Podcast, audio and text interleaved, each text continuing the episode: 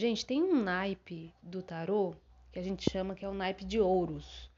E esse naipe, né, a gente acostumou olhar para o tarô como uma coisa mística, né, uma coisa que tem a ver só com gente que incorpora algum ser para fazer a leitura das cartas. Não, não tem nada a ver com isso, tá? Exige muito estudo, é uma, uma técnica, uma metodologia muito profunda e prática ao mesmo tempo, né? E algo que é que precisa ser prático precisa de muito estudo.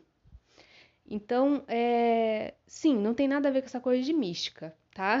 Só para deixar claro isso no início. E aí tem um naipe no tarô que é, a gente chama de, do naipe de ouros. E ouros, né, dentro do tarô, tem a ver com trabalho, com dinheiro. E tudo que tem a ver com trabalho, ou seja, com o que você coloca de valor no mundo, que você gera de valor no mundo, tem a ver com esse valor que você atribui a si mesmo também. Porque ó, o seu corpo é o seu corpo, a ferramenta que você utiliza para desempenhar o seu trabalho, para fazer as coisas acontecerem nesse mundo, né?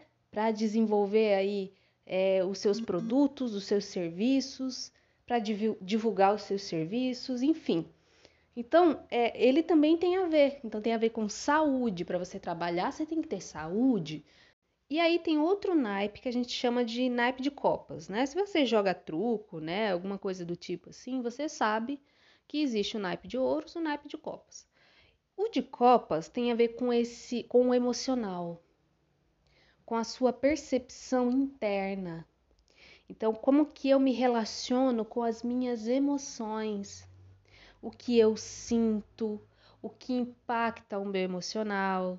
Tem a ver também com autoestima, porque é de acordo com o que você experiencia no seu mundo interno, com as suas emoções, né, com o que você vivencia, né, solitariamente você e você, que vai trazer essa percepção de amor. Se você ama você ou se você não ama, né? E aí a gente tem toda uma história ao longo da nossa vida que muito provavelmente, né, abala esse esse amor que a gente sente por nós mesmos, né? Então experiências que vão fazendo com que a gente olhe pra gente e fale: "Não, eu não gosto dessa pessoa aqui. Eu não gosto do que essa pessoa sente. Eu não gosto das, dos traumas e das experiências que essa pessoa viveu. E tudo isso vai construindo uma percepção é, artificial de você mesmo. Né? Então, isso aqui eu tô falando de alguém que tem um, um problema com autoestima. Ok. Quando você acredita, olha isso aqui, isso aqui é muito importante. Quando você acredita que para você ter valor, lembra do naipe de ouros? Para você ter valor, para você ser útil, para você entregar alguma coisa para o mundo, você precisa primeiro se sentir muito bem consigo mesma, ter muito amor próprio, ter muita autoestima, você fica estagnada. Porque, gente, é muito possível você não gostar de si, não gostar das experiências que você é, viveu, ou às vezes você está num processo já de gostar de você mesmo, de estimular essa autoestima no dia a dia, mas você, ainda que não tenha, ainda que não se sinta tão maravilhoso, tão maravilhosa, você ainda se sente útil. Naipe de ouros. Você ainda se sente útil. Você sente que você pode entregar algo para alguém. Você sente que você tem uma serventia. Existe é, dentro das suas habilidades a possibilidade de ajudar alguém que precise delas.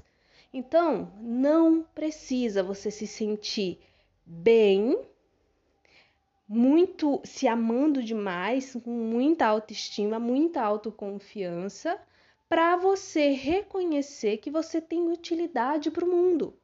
O vizinho começou a ouvir uma música aqui, eu acredito que é uma música gospel. Tá? Vamos deixar aí essa música embalar o nosso episódio. Então, gente, voltando aqui, é, às vezes a gente fica paralisado na vida porque a gente acha que a gente precisa ter o corpo tal primeiro para que a gente possa, né, colocar a nossa utilidade no mundo. Todo mundo tem uma coisa que é útil para o mundo. Todo mundo tem algo que pode ser entregue como um, um valor inestimável para o mundo. Né? Vem de uma habilidade, vem das suas experiências, vem do que você sente que você pode entregar.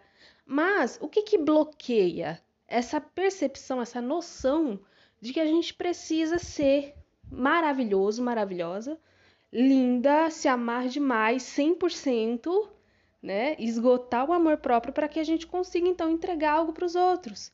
Então, muitas vezes a gente deixa de se expor, porque a gente não quer. É, é, a gente não quer estar em evidência, a gente deixa de focar no que a gente pode entregar de útil para ficar olhando para a gente mesmo. Nossa, mas essa gordurinha, nossa, meu olho é tão estranho, nossa, o que, que vão falar de mim?